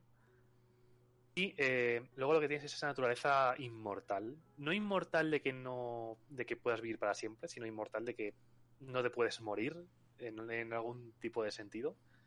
Y este viene con muchas cosas. Y habría que ver, habría que ver de verdad en partida si está roto o no está roto. En un vistazo rápido lo parece, ¿eh? Lo parece, porque tienes ventaja en las tiradas de salvación contra cualquier tipo de enfermedad y ser envenenado, y además tienes resistencia al daño de veneno. Tienes ventaja en las tiradas de salvación de muerte. No tienes por qué comer, beber ni respirar. Y además no necesitas dormir, la magia no te puede poner a dormir, y tus descansos largos solamente son cuatro horas, siempre que estés inactivo y sin moverte, pero que tienes conciencia de todos tus alrededores. Es decir, vas a hacer las, las, las guardias del, del grupo porque te vas a sentar así delante de la hoguera, mirando al infinito, pero siendo Sí. consciente de todo lo que pasa a tu alrededor. Sí, y te, y te aviras un poco que no tienes nada mejor que hacer, ¿sabes? O sea, Efectivamente. Mira, estos te vas a dormir, te sientas mirando al fuego en plan de ¿y yo quién soy? me gustan las patatas. Y eso, es un poco, como ya hemos ido hablando, eh, puede que esporádicamente recuerdes de manera temporal algunos eh, flashbacks ¿no? del pasado eh, y eso te ayude. Es decir, esto es una mecánica ya que va más pensada a ser una mecánica tal cual y que a veces alguno de esos flashbacks del pasado te puedan ayudar a hacer algo en ese instante. Es decir, cuando tienes que hacer una tirada de habilidad que use una, algún tipo de habilidad, en plan una tirada de, percepción o de atletismo, un poco lo que sea, puedes tirar un D6 y sumar ese número a la tirada que hayas hecho. Puedes hacer esto un número de veces igual a tu competencia por descanso largo. Es un poco lo que tú decías antes, es decir, lo mismo en tu anterior vida eras un monje, y entonces cada vez que tengas que hacer una tirada de, de- de acrobacias, aunque tú seas un clérigo con armadura pesada y no tenga nada a destreza, digas, hostia, esta tira es importante. ¡Uy! Flashback del pasado en el que yo aparezco saltando muros. Pues toma, un D6 más en la tirada. Ahora, están preguntando si inconsciente te pueden dejar. Entiendo que por combate sí. O sea, las reglas de combate siguen siendo las mismas. Claro, efectivamente, o sea, puedes llegar a tener cero puntos de vida. O sea, te pueden dejar inconsciente. Y, y puedes, sea, te, pueden, te dejan inconsciente y tienes que hacer las tiras de salvación de muerte, pero tiras dos veces el dado. Es decir, multiplicas tus posibilidades por un 25% más de, de conseguir pasar todas las tiradas de salvación de muerte. Sí. Así que es fácil, es fácil que, que no te mueras. Porque digamos que está, está un poco enfocado a eso. Es decir, ya te has muerto, que, que sea difícil que te vuelvas a morir otra vez. Y ya estaría. Son cinco páginas, ¿eh? Es una arcana que no es corto, pero. Pero viene cargadito. Sí, del anterior no me acuerdo si tenía más chicha que este. Eh, porque el anterior que vimos. ¿Cuál fue? Pues el anterior que vimos fue justamente el anterior al Tasa, que era el que venían subclases, que hablamos de la subclase de- del bardo Ah, este que vale. con los muertos Sí. y tenía así Sí, sus sí, sí, sí, sí, sí, sí, sí, ahora caigo, ahora caigo, sí, sí. que Vale, también vale, tiene vale. esto que oscurito, que, que comparte esta gente. Sí. De hecho, estoy muy triste de que el bardo de los espíritus no entras en el Es- eh, eso te iba a decir, porque Pero me, viendo. me pareció una idea de la hostia, ¿sabes? Me parece que está muy guay. Pero viendo esto, no niego que ese tomo que yo vaticiné más oscuro, más... De hecho lo hablamos, en plan, cuando yo vaticiné diciendo que se venía que se venía un Sanazar así más oscuro con subclases más más ahí que, que lidiaban entre el ser bueno y el ser malo y tal, que me dijiste, y se vendrá el Revenant por fin. Mm, cierto, Eh, cierto, cierto. bueno, ha tardado un poquito más, no es un Revenant, es un, es un renacido. Mm, pero está muy guapo. Es un reborn, no es un renovant, no sé, Mm. pero está ahí y yo creo que es, es está muy bien. O sea, yo creo que han, han cogido tres razas y les han dado un toque muy guay. Sí. Eh, de- yo creo que en el tema de los vampiros se han alejado de cualquier tipo de mecánica que pudiese venir de vampiro. Que les han dicho que "Ah, es que esto bebe mucho de vampiro. A ver, pues eh, son vampiros. Pero yo creo que han cogido mecánicas que complementan muy bien para ser D&D y no para ser otra cosa. Sí, me pasa como me pasó con el anterior, que lo leo y me lo contáis y me dan ganas de jugarlo. De decir, de hacerme un personaje de esto, ¿sabes? O sea, tiene que estar guapo. Tiene que ser guay. Y el Sí. renacido me, me gusta. La verdad es que me gustan. Puede que el que menos me guste sea el vampiro, por- pero porque los otros dos están muy guays. Y te dan muchas opciones de, de rolearlo. Tanto el renacido como el, el de la sangre de las brujas. Yo me quedo más con el, con el vampiro. El de la bruja me ha gustado, pero no tanto. O sea, me he quedado más con el vampiro y con este. Y creo que me dan, ah, por lo menos en mi cabeza, como que dan más movidillas, más posibilidades. Pues, Sí, pues. vamos con Arcadia. Sí, al final hemos estado más tiempo del que yo me esperaba que íbamos a estar con North Arcana. Sí, bueno, Así que ver, de, de la Arcadia vamos a hablar, pero tampoco vamos a desvelar todos los secretos que trae. Porque trae un montón de cosas. eh, hay ciertos puntos en los que no quiero tampoco eh, hacer spoilers. eh, pero está muy chulo, está muy divertido. Es grande, ¿vale? Y vamos a empezar un poco por partes. Me he pasado con el zoom, un momento. Es que estoy intentando ajustarlo para que se vea más o menos bien. ¿De dónde sale Arcadia y qué es Arcadia? ¿Vale? Para que. Para todo el mundo que nos esté viendo ahora. Arcadia es una revista, un cine, ¿vale? Eh, Un rollo fanzine, ¿vale? De los cines estos que ahora se llevan muy. o están saliendo mucho, que al final son como jueguitos o ampliaciones o revistitas que tampoco requieren una cantidad de medios gigantesco en el sentido de que no tienes que pensar si tapa dura o tapa blanda porque suelen ser formatitos más pequeñites. Arcadia es el primer volumen de una revista, ¿vale? Un cine que ha sacado Matthew Colville, que para que no lo conozca, digamos que es una de estas... eh, o sea, es uno de los popes, podríamos decir, de lo que sería el YouTube rolero y sobre todo dungeonero. Es guionista, si no me equivoco. Además ha participado en videojuegos, eh, o sea, haciendo la historia y demás. Tiene un canal de YouTube eh, que es recomendadísimo. Y esta Arcadia es parte de eh, las recompensas de su Patreon de 5 dólares. No significa que cada mes vaya a sacar uno, ni mucho menos. Creo que tiene la intención de sacar, no sé si tres o cuatro, no me acuerdo las cifras exactas, ¿vale? Pero si eras eh, Patreon, ¿vale? Si eras mecenas de 5 dólares, te regalaban Arcadia, ¿vale? Mm, Por, tu, por haber participado y demás. Eh, luego también lo vendían, ¿vale? Yo, de hecho, el PDF lo compré suelto y el precio creo que son unos 7 euros, ¿vale? Más o menos. Como el precio estaba en dólares, la conversión un poco hibiri, 7-8 euros, me, me parecía. Tiene 43 páginas, quiere decir, esto va jugoso. Y, y- y por una parte, lo que es la maquetación y el arte, como vais a poder ver, es una pasada, ¿vale? Las ilustraciones son maravillosas todas, la maqueta es espectacular. Esto es eh, full mil por mil profesional, ¿vale? Tal y como está. Eh, además, se ha apoyado de gente muy conocida. Eh, ¿Cómo decir? Aunque no sean a lo mejor 100% referentes, ¿vale? Aunque a lo mejor no podríamos decir que son los de Critical Role, que parece que, que es un poco los nombres que nos vienen a la cabeza. Se ha apoyado en gente de un círculo muy cercano suyo que le ha podido ayudar mucho y que también tiene mucho conocimiento rolero detrás. Y tiene varias cosas, ¿vale? La premisa de Arcadia, sobre todo, es que eh, ellos querían lanzar esta, especie de cine, cine barra revista, ¿vale? Vamos a llamarlo cine, con Z. Pero lo que querían era, sobre todo, sacar un producto que tuviera cosas que fueran útiles. En el sentido de, tal y como decía Matthew Colville, eh, no querían que en la revista hubiera consejos, porque hay mucha gente dando consejos. Eh, al final todo eso se queda un poco en a discreción del máster y lo que querían era un poco que eh, la revista Arcadia, el cine Arcadia este, fuera eh, útil. tuviera mucha utilidad.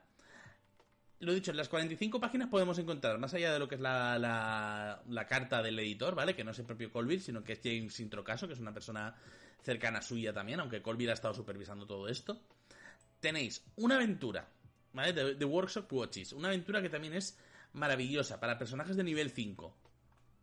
El Titan Heart, ¿vale? Eh, Heart, que es eh, una subclase de Sorcerer, de hechicero eh, Jumping on Mounted Combat, ¿vale? Que son reglas de combate y eh, para, para monturas, que es algo que precisamente veníamos hablando un poco antes, que parece que el combate en monturas eh, no se usa tanto y por otra parte como que Dungeons and Dragons tampoco te lo incentiva y como que pierdes un poco la gracia de todo eso y aquí te dan un montón de opciones y luego te traen dos personajes, eh, no personajes, ¿vale? Como dos enemigos para meter en tu campaña que yo no sé de qué laboratorio han sacado esto porque esto no cabe en ninguna campaña. Son brutísimos. Son dos ángeles, son como dos celestiales. Eh, CR23 uno, CR24 el otro. ¿Vale? O sea, son villanos, villanos, villanos finales. Luego, a partir de... Así es. Sí, eh, tú si en algún momento me quieres, me quieres cortar, mm, para adelante. Claro, están diciendo que Pathfinder 1 sí, sí, que está full reglado lo que es el combate, que hay una, clase así.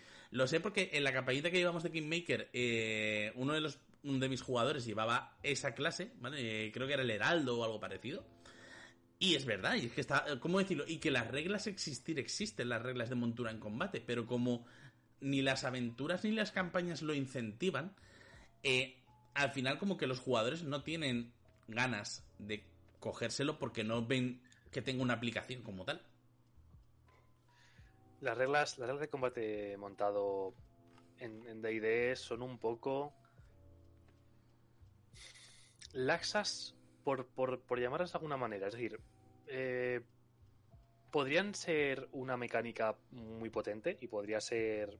Es decir, creo que el combate montado es tanto una ventaja, es decir, debería ser tanto una ventaja como un inconveniente. Es decir, no tendría por qué estar roto porque todas las cosas buenas que te dé siempre vas a tener una contraparte y decir, vale, pero vas montado en una montura, en un caballo. Es decir, hay cosas que no puedes hacer. Y hay cosas que vas a hacer mejor justamente porque vas montado encima de, un caballo. Entonces, eh, hay ciertas normas, son pocas y no están suficientemente, ¿cómo decirlo? Mm, centradas en lo que deberían ser, yo creo. Le falta un retoque al combate montado. Y por lo que yo he podido ver, que al final el, cine este me lo he leído así un poco en diagonal, eh, me fascina. O sea, para mí el episodio, o sea, el, capítulo de, combate montado que presentaba Colville es. De para mí es exquisito, es, maravilloso. Es de los que dan ganas, tal cual. Es de lo que te lo lees y dices, joder, ¿por qué no me he hecho un personaje así? Eh, luego lo que es la, la aventura, ¿vale? La aventura es de Workshop Watches. Está muy chula también. Eh, es para personajes de nivel 5, si no me equivoco. Y mola mucho, no quiero desvelarla del todo. Aparte, viene con sus mapas, viene con eh, handouts, viene con eh, ganchos para poder dar una excusa para la cual los personajes están ahí. Eh, mola porque la premisa principal es que como que en una especie de tienda, ¿vale? Tienda, tienda laboratorio, ¿vale? Es un poco como una especie de es como un workshop, ¿vale? Podríamos decir que es como un taller, ¿vale? Para que la idea es que alguien eh, quería un poco hacer por lucrarse de todo lo que es los movimientos que suelen hacer los magos en cuanto a compras, ventas, hechizos y demás, y como que diseñó una especie de asistente que digamos que es como una especie de Alexa, ¿vale? Quiere decir, es como un asistente generado y movido por magia que es capaz como de aprender eh, las necesidades de la gente e intentar satisfacerles. Y ha perdido un poco el control. Mola porque es una cosa que se sale completamente de lo que es el dañoneo, ¿vale? O sea, es una aventura mm, que tiene una, un toque muy distinto. Y además como que está un poco la historia esta de la... Eh, el SAM que lo llaman ellos, el que es como sentient... Ah, por aquí lo ponía, Structure of Assisting Magic estructura para resistencia mágica, directamente al español. Yo creo que pueden mantener las mismas siglas. Más o menos. Pero mola hmm. porque eh, este Sam, ¿vale? Como que es mm, relativamente consciente de todo, puede alterar la magia que, se, que suceda. Eh, según vas caminando o vas un poco yendo por las habitaciones, eh, hace por intentar ayudarte, un poco como podría ayudarte un Alexa cacharrao. Eh, ya digo, está muy chulo, me ha parecido muy chula. Tiene aquí también como una especie de tabla de reacciones de cosas que es capaz de hacer el, el SAM este, de cómo funciona. Funciona un poco como una especie de inteligencia artificial chalada, ¿vale? O sea, así en general. Lo, han vendido me, un quiere venir a la cabeza el, el robot del planeta del tesoro. Es una película, creo que José no ha visto. No, no, a ver, la, he visto, pero estoy teniendo flashbacks. Ahora estoy como, como, la, el, el, Reborn de antes, estoy teniendo flashbacks. Pero es un poco también como HAL que están diciendo. Sí, sí, es un poco. Un poco de ese estilo, ¿vale? Es un poco HAL, ¿vale? Además tiene, tiene cositas divertidas. Por ejemplo, de, hay una parte de la tabla de reacciones que es que en un momento dado Sam puede decidir que eh, los aventureros llevan mucho, mucho rato eh, aventureando y que lo mismo están cansados y les tira hechizo de dormir. En plan de, es el momento de descansar, pero a descansar. Dios. Sí, y... además sí, sí, está. Estoy mirando, estoy mirando la tabla de, efectos que puede tener y es, maravilloso. Claro, es que por ejemplo el efecto 6 es que es un poco plan de Sam considera que estáis aburridos y te lanza como una especie de bola en plan de, va, tenéis que mantenerla en el aire como si fuera un globo. Si la bola cae, hace una explosión gigantesca que, que se los lleva no los mata, pero como que se los deja cegados y tal. Y es un poco como. Sí, sí. Juegue con la broma, ¿sabes? Es, es como dice por aquí, es Ultron, pero, pero en plan jocoso. Sí. sí, es un poco así. Ya digo, te muestra un poco todo lo que son las distintas áreas de, este taller, eh, los motivos por los que puedes llegar a, ahí. Lo dicho, tiene unas ilustraciones, esto que es de locos. O sea, las ilustraciones que trae Arcadia es de chalaos. Eh, está yendo también como ideal para Casa Encantada. Yo también lo veo un poco de ese estilo. Puedes tener un poco así, que puede ser una casa encantada que fuera de un antiguo mago, archimago, hechicero, petito saber. Y lo dicho, tiene descripción de todas las habitaciones, eh, tiene más adelante lo que son estos handouts, eh, te lo explica todo muy bien explicado, tienes lo que son los stats del propio Sam, ¿vale? Como que también tiene un poco un cuerpo físico contra el que al final puedes pelearte y los distintos mapas que hay y demás, con, anotaciones, sin anotaciones, con el grid. Una maravilla, oigan. Es, eh, o sea, yo he leído esto y me ha parecido una pasada. De decir que esto es un, nivel y una calidad increíblísimo. Luego tienes el Titan Heart, que el Titan Heart es un, una subclase del hechicero. Yo lo he leído y yo lo leí anoche pensando, esto lo tengo que hablar luego con Green porque a mí me parece que está un poco bufado. O sea, a mí me parece que esto es un poco burro. Es, a ver, eh, no me la he leído, no la he, no he analizado, ¿vale? Digamos, digámoslo ahí. Pero es un poco lo que te he comentado antes. O sea, cuando pensamos en las subclases que hay ahora mismo de son todas las clases, eh, las que son oficiales, es decir, las que ya están establecidas como que es como que están bien, entre muchas comillas están bien, encontramos de dos, tres tipos. Las que están muy bien, que tienen, es decir, que, que interactúan muy bien con los rasgos que te vienen por, por clase, y o bien los, los compensan, es decir, te dan, te dan bonus por otras partes y haces que, tu personaje esté un poquito más completo, o bien los refuerzan, es decir, haciendo que, ya los rasgos que te dan dando por clase sean todavía mejores por la subclase, o que no llegue a haber una compenetración entre lo que te está dando la clase y lo que te está dando la subclase. Con eso que tenemos, pues como tres, tres tipos de subclase. Las subclases que la consideramos que están rotas, ¿por qué? Porque refuerzan, la subclase refuerza muy bien los puntos fuertes de la clase, haciéndola objetivamente superior al resto. Las subclases que están bien, que, están, que son divertidas de jugar, que, son eh, menos absolutistas que las anteriores, es decir, no son tan buenas en todos los aspectos.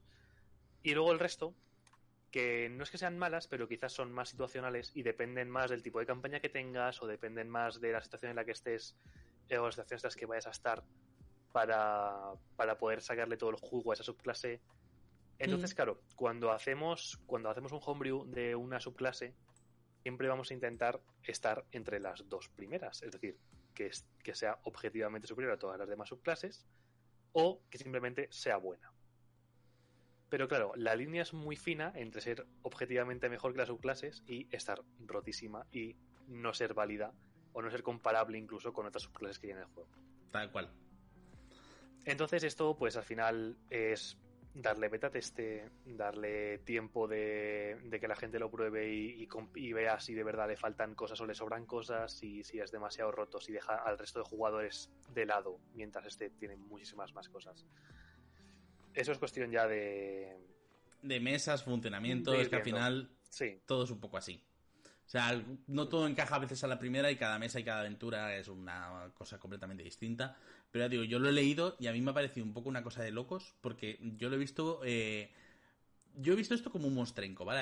Aquí lo que te vienen a decir es que el Titan Horde, eh, como que tu herencia mágica viene un poco por los titanes, ¿vale? Mayores incluso que los gigantes, eh, adorados y celebrados en algunos puntos como deidades, eh, y lo que te dicen es que la sangre del hechicero viene con un poco de esa herencia, esa, ese linaje que comentábamos, esa mezcla de sangre de titán.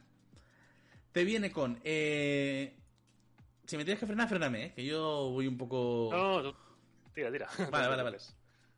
Al primer nivel lo que tienes es conocimiento anciano o antiguo, vamos a decir, eh, que digamos de lo que te da es eh, proficiency con todas las armas marciales, puedes hablar, leer y escribir primordial.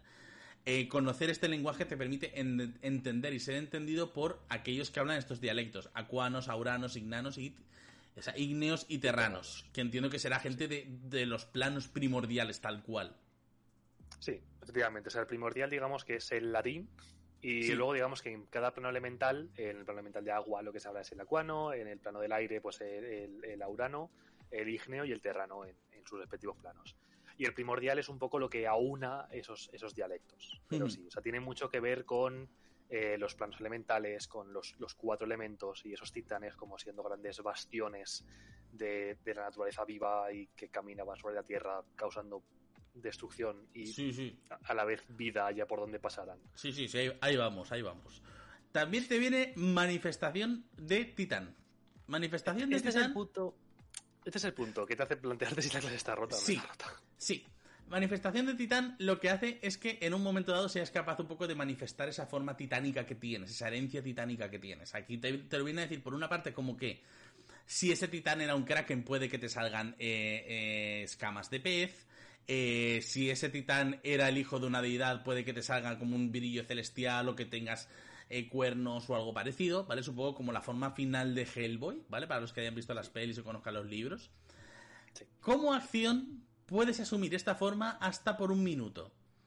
Acaba si eh, te dejan inconsciente o si decides acabar como acción bonus, ¿vale? Con esta forma ganas los siguientes beneficios. Tu tamaño se incrementa a grande. Tu CA sube a 2, o sea, sube eh, con más 2. Le metes más 2 a la CA. Cuando tengas un arma melee, eh, puedes usar carisma en lugar de constitución o destreza para el ataque. No, en lugar de, de fuerza o destreza, perdón. Para el ataque y el daño. Tus armas y equipo crecen para eh, adecuarse a tu nueva forma. Como las armas crecen, tus ataques ahora hacen un D4 extra. Y tus hechizos y tus ataques a melee hacen el doble de daño a objetos y estructuras. Es un poco como, Es la- decir- la- es un poco como la- los videojuegos que tienen barra y conforme consumes la barra te transformas en tu forma, tu Demon Mode. O sea, ahora mismo tal cual, o sea, lo que te dice es. Eh, aumentas el tamaño grande, te aumenta la CA. eh, tienes la gran ventaja de tirar tus ataques cuerpo a cuerpo con carisma y no con fuerza o con destreza. Y además tienes un enlarge. Es decir, tienes el hechizo del enlarge y además tienes eh, la facultad de. En plan, el, el rasgo de, asalto, de, de siege que tienen los algunos bárbaros. De que haces el doble de daño a estructuras y objetos. Uf. A ver, yo lo pienso de la siguiente manera, José. Eh, los. Los. Hechiceros son una clase que no está pensada para ir cuerpo a cuerpo. Tienen un D6. Sí, eh, lo, lo puedo no entender. tienen Lo, lo puedo entender por la parte de que no se les va a bufar tampoco a nivel de puntos de vida, pero hostia. y no tienen tampoco acceso a armaduras. Es decir, van con túnicas. Es decir, ese más 2 a la CA lo que hace es que sean 10 más tu destreza a luego que tengas un más 2. Es decir, sea el equivalente a lo mejor a llevar una armadura de cuero tachonado. como mucho. Entonces, eh, yo creo que es una idea para que puedas meterte a ser un hechicero cuerpo a cuerpo. Que puedas llevar armas, que no necesites depender de tu fuerza ni de tu destreza para usarlas, simplemente vayas a carisma con ellas, como guiadas por una mano celestial. Y eh, pues al final lo que haces es, o sea, aumentas el tamaño, yo creo que eso es más que nada para demostrar esa ascendencia titánica, ¿no? Sí. En plan, te conviertes en una especie de, de forma titánica.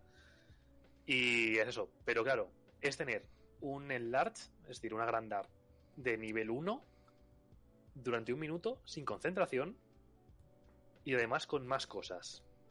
Entonces, ahí es donde habría que ver si está roto o no está roto. Porque es que además, eh, mientras tienes esta forma, estoy viendo por aquí después, tienes acceso a Exacto, a los eh, cuatro hechizos. los o sea, nuevos hechizos, a los nuevos hechizos de, de hechiceros que, que vienen a continuación al final de la clase. Exacto, que son cinco, o sea que no es poca cosa. Ganas cinco hechizos eh, o conocimiento En de estos forma, cinco hechizos sí. en esa forma. Habría que Eh, ver. habría que verlo, pero a mí me parece un poco bruto. O sea, yo lo que te digo es al final, yo creo que lo que está haciendo es, es una de esas subclases que intentan compensar los rasgos que no tiene de serie el hechicero. Entonces, aquí hay dos maneras. O bien te quedas corto y se te queda una clase mediocre, o bien consigues compensarlo bien y se te queda una clase equilibrada. Luego, más adelante, a nivel 6 ganas el poder de la magia, que lo que hace es que puedas utilizar el modificador de carisma en vez del de fuerza para las tiradas. Para las tiradas de fuerza y las salvaciones de fuerza, ¿vale? O sea, utilizas tu carisma para las tiradas que probablemente vayas un poco más flojo. Eh, tocado por la gracia, vamos a decir. Tau, Taugenet Grace o ahí. Ah, sí, o sea, es, es como eso, que, que eres, eres duro. Es, la Sí. gracia y la dureza me gusta más, sí. eh, que lo que te hace es Vale, que. estoy aquí, ya, ya he vuelto. Sí, sí, sí. Pues ahora, volvemos, ¿vale? Es así luego, para cuando tenga que editar esto, mejor. Eh, ya he notado una hora veinte y Green ahora sí que se ha caído. Eh, lo dicho, gracia endurecida, vamos a decirlo. Gracia de la dureza, ¿vale? Eh, también para nivel 6, mientras estés transformado en tu forma titánica, eh, en vez de un más 2 a la CA, sumas un más 4. Puedes atacar dos veces en vez de una, siempre que elijas atacar. Y puedes utilizar tu, tu forma titánica, tu manifestación titánica, tres veces. ¿vale? La anterior vez solo puedes utilizarlo dos veces. Que, pues eso, a ver, a nivel 6 pues va mejorando un poco y va escalando un poco como, como debería. O sea, al final es, es un poco, al igual que hemos visto ya en otras clases, que le meten una subclase para hacerla más marcial, para hacerla más cuerpo a cuerpo. Sí, eh, te tienen que meter el, el- el ataque extra en algún punto. Entonces aquí te meten a nivel 6. sí. Teniendo en cuenta que el resto de personajes lo tienen a nivel 5, los que son marciales puros.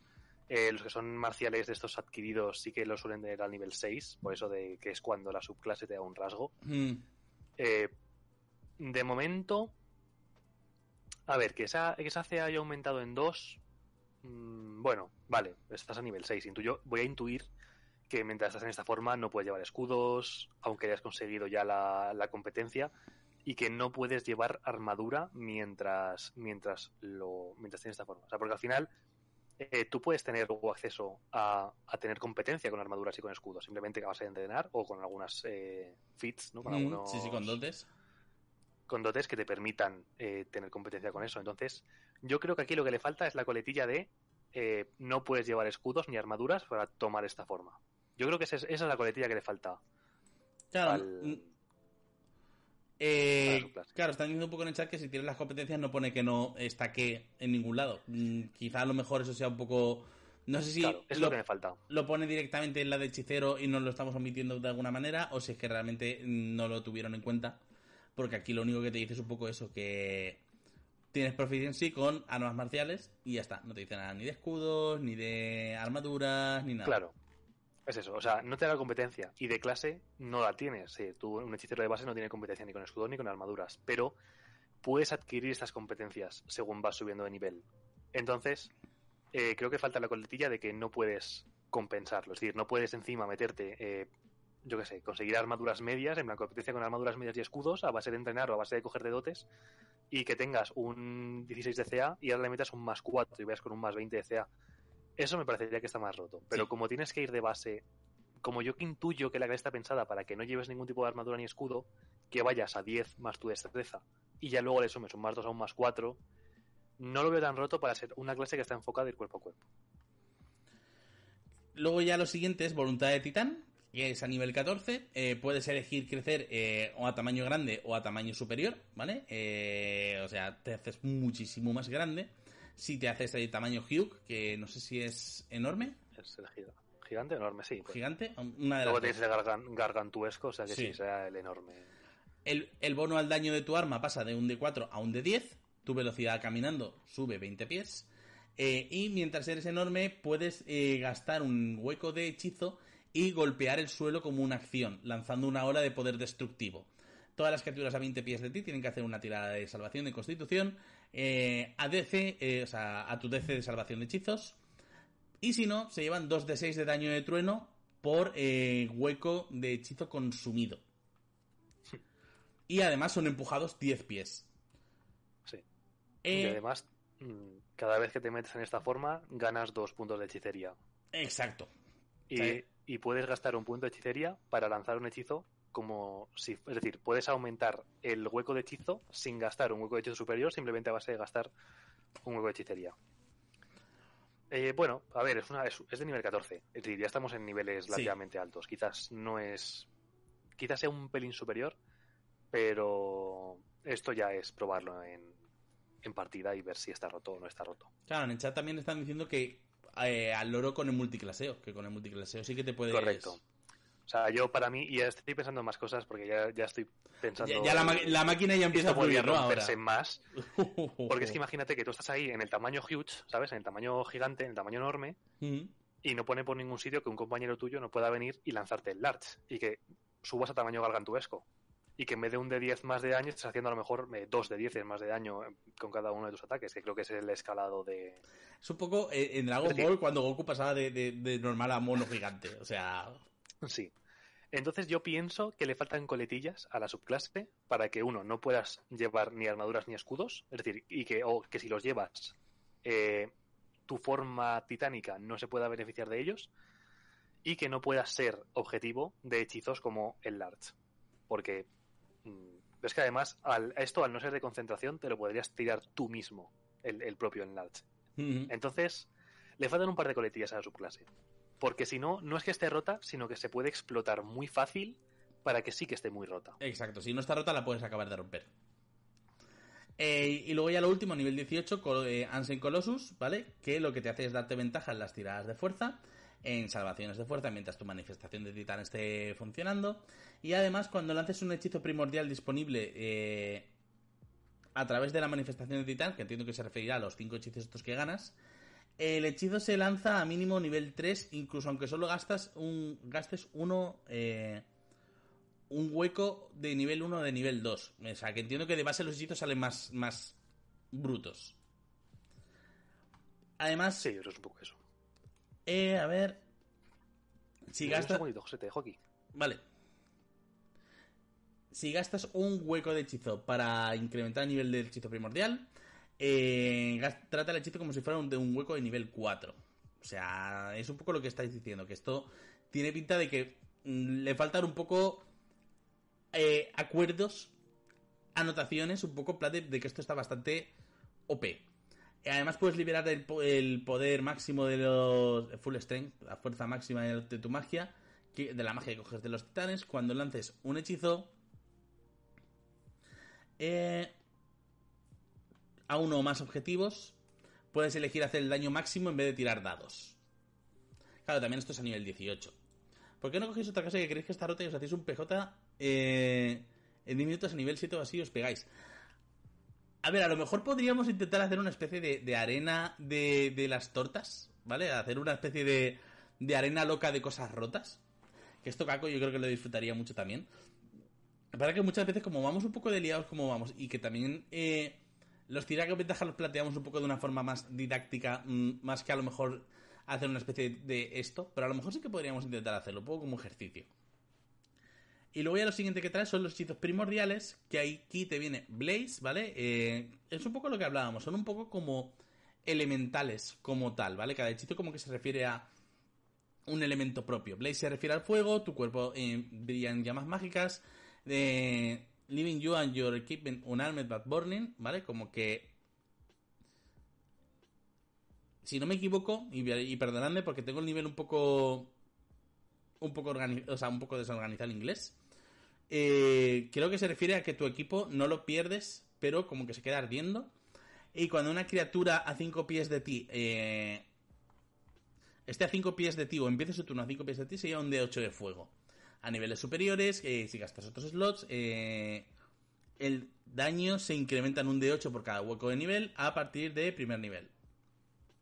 Cataclysm, que será, si no me equivoco, el de tierra, ¿vale? Eh, the next time, la próxima vez que golpes una criatura con un arma de ataque, antes de que este hechizo acabe, el daño hace un D8 extra, pone de psíquico. Y el objetivo tiene que hacer una tirada de, salvación de sabiduría eh, por toda la energía que lo rodea. Por una tirada eh, fallada, el objetivo tiene ventaja en el siguiente ataque. Vale, son cinco hechizos para que veáis un poco mm, qué es lo que gana. Y es un poco lo que comentábamos, que son como elementales. Cataclysm realmente no parece de ninguno más que de psíquico, pero los otros Daybreak y demás sí que son un poco relacionados con los elementos. Y aquí te dan también una, un titán de referencia, ¿vale? Por si quieres tenerlo un poco como mm, que pueda venir de ti, que pueda tener alguna clase de relación contigo, que es este Valdek Karul, ¿vale? Lo dicho, las ilustraciones son una cosa brutísima. Y te da también sus stats, ¿vale? Por si quisieras un poco utilizarlo como PNJ. Y lo dicho, esta clase tendríamos que intentar. Están diciendo Green en el chat que a lo mejor podríamos intentar hacer una especie de, Royal Rumble con, con cosas rotas en un momento dado, a ver cómo cuánto acabamos. Es que la combinación de cosas aquí, en este, en esta clase, o sea, en esta subclase, la combinación de cosas que puedes tener es. es, Sí. Es demasiado. Luego te viene también con la posibilidad de llevar eh, retainers, no sé muy bien tampoco la traducción, pero te habla de mago de titánico, ¿vale? O heredero titánico como seguidores, ¿vale? Por si quisieras contratarlo, por si, quieras, si quisieras llevarlo contigo como un PNJ de acompañamiento. Que también, oye, pues esa posibilidad está muy chula.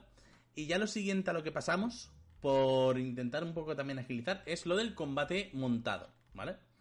Lo del combate montado mola por lo que hablábamos, te da ganas de utilizarlo. Mm, te da reglas, reglas propias, por ejemplo, las reglas la criatura tiene que ser al menos de una categoría superior a la del jinete. Eh, la, montura actúa durante el turno del jinete. Eh, montar y desmontar cuesta la mitad del movimiento. Eh, una montura puede hacer dash, disengage y dodge, que entiendo que será esquiva en su turno. Si un hechizo tiene efecto sobre la montura, ya por lo menos te da reglas, ¿vale? Ya por lo menos te da cosas. Y lo chulo de, de las monturas, ¿vale? Las cosas buenas que tienen las monturas es que, aparte de que te dan un montón de variedades, crecen contigo. ¿Vale? Digamos que la montura tiene sus stats más tú. Eh, más tus stats. Si tú vas mejorando, ella mejora. O sea, están pensadas esas criaturas para que escalen con, el escalado de tu bono de competencia. Exacto. Por ejemplo, e, e, incluso un poco más allá. Por ejemplo, la CA es 13 más eh, PB, que entiendo que será los el bono de competencia. ah, vale, es verdad, Proficiency Bonus. vale, vale, vale, vale. Bonus. No, no estaba cogiendo yo un poco la, la esta, pero por ejemplo, el, basilisco montado, ¿vale? O la montura de basilisco, mejor dicho. Eh, CA, 13 más tu bono de, de, competencia. De competencia. Puntos de vida, tres veces los que tenga Tres veces el, nivel de, el nivel del personaje o el challenge rating de, la persona. Ah, vale, porque son temporarios. Exacto. Ah, tiene temporales hit points. O sea, tiene encima puntos de vida temporales aparte de sus, de sus hit points normales. Exacto. Viene con puntos de vida de serie. Eh, por ejemplo, tirar de salvación, constitución más 2, más tu bono de, profi eh, de proficiency, ¿vale? Tu bono de competencia. Y al final es un poco eso, que crecen contigo, que tienen cosas propias y te sales de base, o de ejemplo, con el, basilisco este, que además es un poco lo que comentábamos antes, que como que te viene a explicar que estos basiliscos son criados adrede para eh, ser usados como montura y mm, tienen cosas distintas de los del Monsters Manual. Te viene la rana gigante, que también mola un montón, sobre todo la ilustración también está muy chula, sí, sí, es una pasada, o sea, es una burrada esto. Te viene también, no viene aquí ilustración del hipogrifo, ¿vale? Que entiendo que pues, es una de esas cosas súper chulas que siempre están guapas, eh, World of Warcraft. Eh, la pesadilla que hablábamos antes, Totalmente. Para hacerte un, un Ghost Rider es maravilloso. Exacto. Y es que además, mirad qué guapada de ilustración. O sea, y te da para un Ghost Rider, te da para personajes como, por ejemplo, los que hemos comentado antes de, de así Río Gotiquillo. O sea, esto es una, una barbaridad, esto es una burrada y esto es maravilloso. El oso búho. Así es. ¿Vale? Pues si quieres llevar un oso búho como montura. Eh, caballo de batalla, que eso ahí tampoco viene en ilustración, pero bueno, es un poco lo que conocíamos. Y Ah, te... el caballo de batalla yo creo que al final lo ponen como lo normal, ¿no? Lo de serie. Es decir, Sí. si, si eres un caballo normal, pues no seas un caballo normal, usa, usa estas stats que están enfocadas a el combate montado o al personaje que lleve a su montura. Yo creo que, que está más pensado para eso. Y luego lo último que te trae, eh, o sea, y esto es antes de entrar un poco en lo que es el los dos monstrencos estos que te vienen al final, es Rally at Raskar, ¿vale? Que es como una especie de encuentro en un desierto preparado para cuatro personajes de nivel 3 o 4 y que es un poco como una especie de... eh, Está preguntando en el chat si no hay dinosaurios de montura. Eso, si no me equivoco, lo, eh, lo tenéis todo en, en la tumba de la aniquilación, ¿eh? que hay un montón. O sea, si mezcláis además lo que te viene en la tumba de la aniquilación de dinosaurios de montura con estas reglas, ya puede ser una barbaridad. Lo dicho, te viene con Rally Rascar, que es como una especie de encuentro, que es como una especie de Dakar, ¿vale? Eh, para los que lo conozcáis, una especie de rally por el desierto. Y te vienen con cosas para utilizarlo, además te vienen con encuentros, como que hay orcos y demás que te pueden atacar. Es bastante grande, te vienen incluso con NPCs para ya tenerlos preparados. eh, un poco donde tiene lugar todo esto. eh, NPCs que puedan aparecer un poco de repente está bastante chulo, ¿vale? Sobre todo para dar una vuelta un poco de crédito a, a- darle un giro a lo que viene siendo un poco esta clase de, usos y sobre todo para incluso para meterlo en tu campañita en mitad o que más o menos cuadre, puede estar muy guay. Sí. Y luego eso, que, hay una carrera. Es decir, es, es, una- es un encuentro pensado para que haya una carrera con respectivas monturas y, y hay precios, o sea, hay, hay premios para los ganadores, sí, sí. Sí, sí, sí, o sea, es una pasada, es una pasada. Y además lo he dicho, te viene con. perdón, con los premios y cosas así. Y luego ya, para acabar, Ucabiel el Recreant, de Recreant, ¿vale? Estos son dos monstruos que vienen un poco para que los utilicemos en nuestras campañas. Os adelanto ya que esto es un poco eh, jefes finales, pero de final de campaña y de final de campaña larga. Y los valores de desafío son brutales, te vienen un poco toda la historia, un poco de dónde han salido. Mola porque están pensados para ser no villanos típicos característicos, sino que estos son villanos celestiales, en plan de ángeles que se han revelado y quieren eh, algo que pueda afectar y que los convierte en malvados. Viene un montón de información, como podéis ver, vienen como 4 o 5 páginas antes. Y tenéis, aparte las ilustraciones de locos, y Ucabiel con CR23, 21 de DCA, 243 puntos de vida, eh, salvaciones a tope, mm, casi todo pues, más 6, más 8 más- o más 10, inmune a todo lo que hayan podido crear, acciones legendarias. Esto es una burrada, ¿vale? Contaros eh, todos los pormenores de esto es una burrada. Sí, o sea, yo es, es un poco lo que he comentado antes, tanto con él como con, con la siguiente. Eh, no me veo cualificado para, para dar algún tipo de juicio de valor sobre, sobre estos dos. Porque son. Son de unos niveles que, de- que todavía no. de- sí, sí. Exacto, son de unos niveles que todavía no hemos experimentado, todavía no hemos alcanzado y, y- y se hace un poco como muy gigantesco, muy grande de ver. Y te viene con Ucabiel y te viene. abarcar. Exacto. Y te viene con Ucabiel y te viene con Anahita, ¿vale? Que es un poco como otra criatura de este estilo, ¿vale? También otro ángel así como mm, vengador celestial. Aquí lo tenéis con un látigo, cadena, con un arco largo, con las alas. O sea, es que esto es jefe final de todas, todas. Y Anahita viene con Challenge 24, ¿vale? Y de nuevo con todo enorme, ¿vale? Todo enorme. Esto es una lucha entre dioses. Esto es una, una burrada. Y lo he dicho, más allá de esto ya no queda más. Quedan los créditos, te vienen un poco todos los mapas para que te los puedas descargar aparte, te vienen los handouts aparte. eh, hay ciertos puntos que incluso vienen con música recomendada y es música que podéis descargar de forma gratuita y royalty free. O sea, mm, que podéis utilizar a vuestro uso, gusto y discreción. Y esto es Arcadia. O sea, yo creo que por 7 euros está muy bien en cuanto a características, precio, todo lo que viene. 50 páginas prácticamente. Vamos a ver un poco cómo van viniendo los otros tomos, pero desde luego me parece una apuesta muy chula, me parece una apuesta muy guay. Y... Sí, sí. No sé un poco qué más decir. Yo...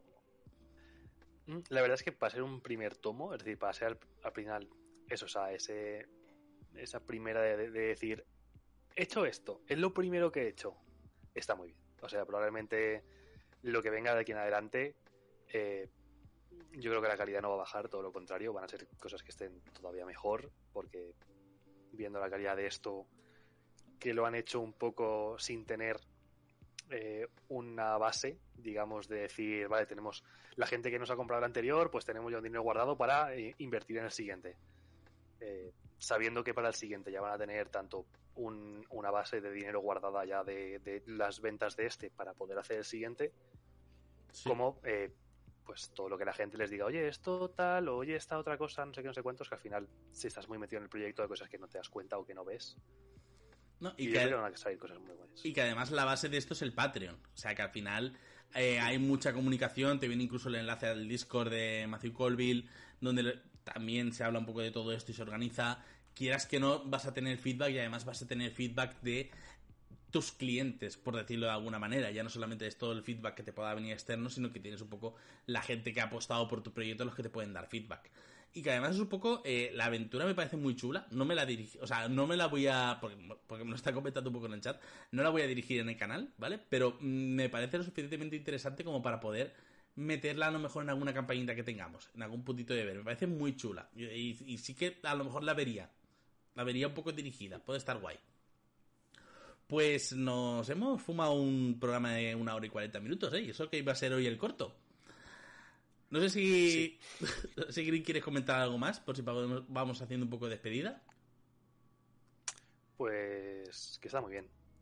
Yo pienso que le deis un ojo. Si queréis, son 7 euros y los valen. Que Sí. le echéis un ojo y que hay cosas muy interesantes. Pues sí. Pues con esto vamos a despedir este último tira con ventaja en viernes, ¿vale? A partir de la semana que viene probablemente los pasemos, bueno, probablemente no seguro, o sea, está ya cerrado, que lo vamos a pasar a los jueves, ¿vale? Eh, porque al final también tenemos un poco que compaginar la vida y todo eso, y los jueves nos parecía un día que estaba un poquito más liberado en el calendario de todos. Y de hecho, eh, los viernes además como que es un día también un poco de celebración rolera porque hay un montón de gente haciendo cosas por todas partes.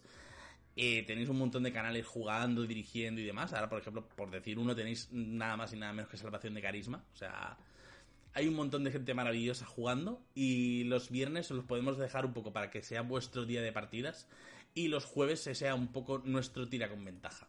Así que no podemos más que, como de costumbre, dar las gracias a toda la gente que ha estado en el chat, a la gente que ha estado un poco comentando cosillas. Eh, ha estado Ramu, ha estado Raymond Rose, ha estado FD Font, ha estado Elohir, eh, Nacim, que son gente un poquito más habitual. Eh, un montón de gente, ¿vale? Y creo que esto puede estar muy chulo, este repasito. Y a partir de ahí, pues nos. Recordad que podéis seguirnos, suscribiros, si tenéis el Amazon Prime podéis suscribiros y es gratis y nos llegan dineros al canal, que siempre viene un po- bien un poco para mejorar todo el tinglado, eh, para comprar a esta maravillosa gente por si necesitan equipo o lo que sea, para intentar que estemos todos ahí a tope. Y nada, mm, poco más que decir. Muchísimas gracias a todos y todas y nos vemos, si todo va bien, el jueves que viene. Hasta luego. Chao.